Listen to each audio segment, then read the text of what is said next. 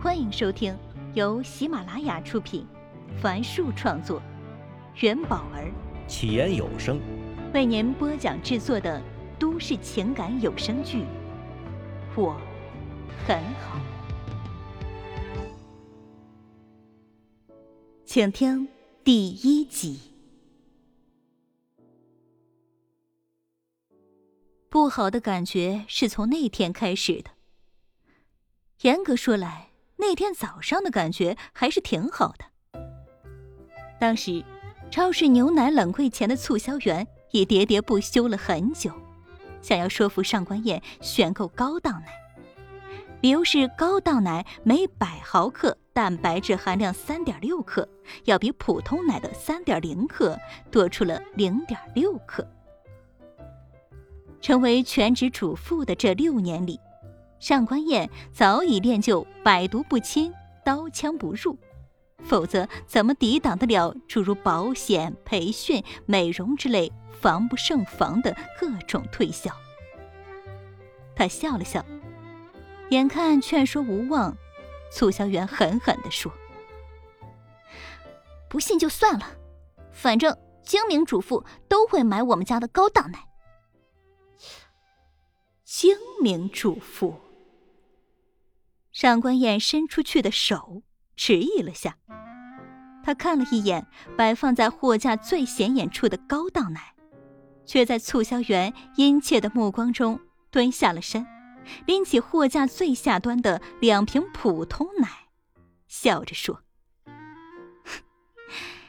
价格贵了一倍，才多出那么点蛋白质。”精明主妇肯定是用一瓶高档奶的钱买两瓶普通奶，一样的钱，二百毫升普通奶蛋白质加起来就是六点零克，比一百毫升高档奶的三点六克多出了二点四克。说完，上官燕从目瞪口呆的促销员手中拿走一小碗高档奶试吃品，扬长而去。嗯，味道真不错。上官燕一饮而尽，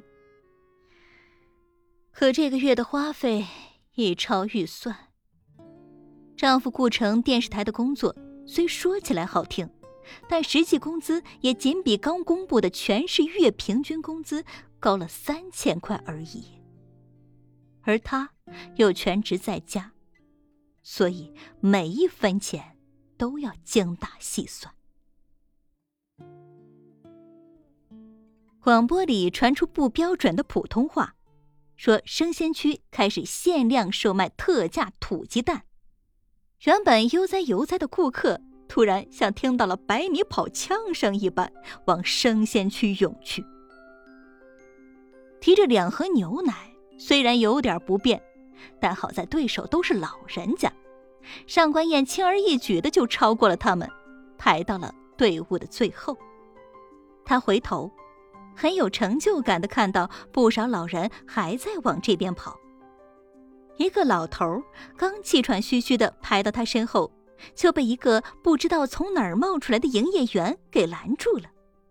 只见他面无表情的把一个隔离带夹在了上官燕的身后，扯着嗓子喊：“哎哎！”不要跑了啊！不要排队了，土鸡蛋没了。上官燕刚庆幸自己是最后一个幸运者，就看到那个老头插队到了他的前面。超市每天都会上演插队抢赠品的插曲，上官燕已见怪不怪。他不慌不忙的拍了拍老头的肩膀，说：“喂，大爷，你没看到我在你前面吗？”啊！老头转过身，上下打量了一番上官燕，不屑地说：“谁能证明你排在我前面啊？”啊！说完，他就看了看周围的人。果然，那些人都不愿招惹是非，都沉默着。上官燕轻轻一笑，用手指了指上方。老头抬头一看。那里竟有一个黑乎乎的摄像头，这是他没想到的。趁着老头犹豫之际，上官燕又站到了老头前面。没想到，这举动激怒了老头，他气急败坏地说：“年纪轻轻的，不上班来跟老人家抢鸡蛋呢？你啊，你好意思的吗？你爸你妈知道你这么有出息吗？啊？”哼，插队还反咬一口，欺人太甚。上官燕准备反击时，一个卷头发的老太婆冲到了老头身边，边说边有节奏的拍掌：“大家伙来看看呀！哈啊，现在的年轻人是怎么了啊？我们像他这个年纪时啊，每天只想着工作呀。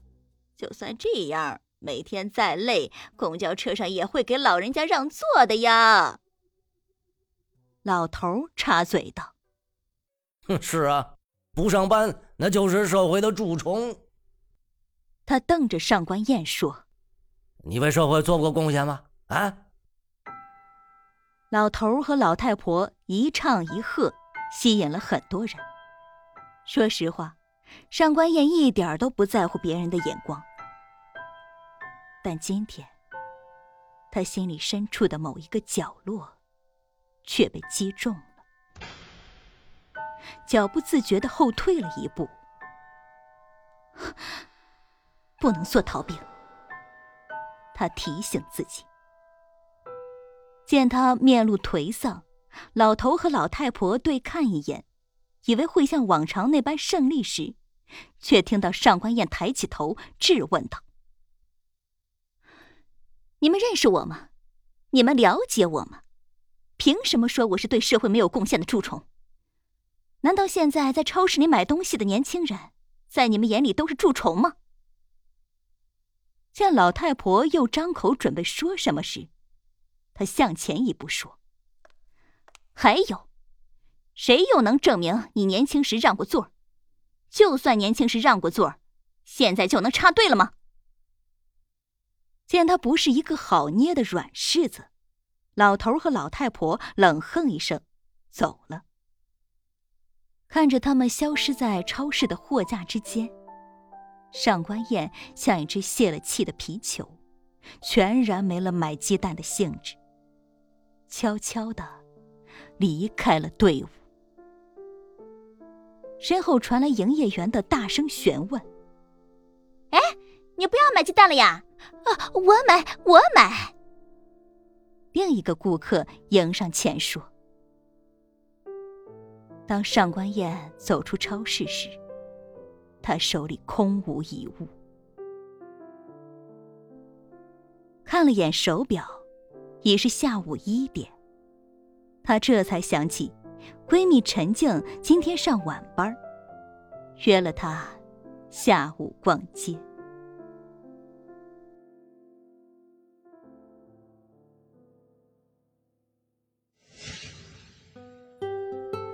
本集已为您播讲完毕，感谢收听。喜欢请订阅，分享给更多的朋友。下集再见。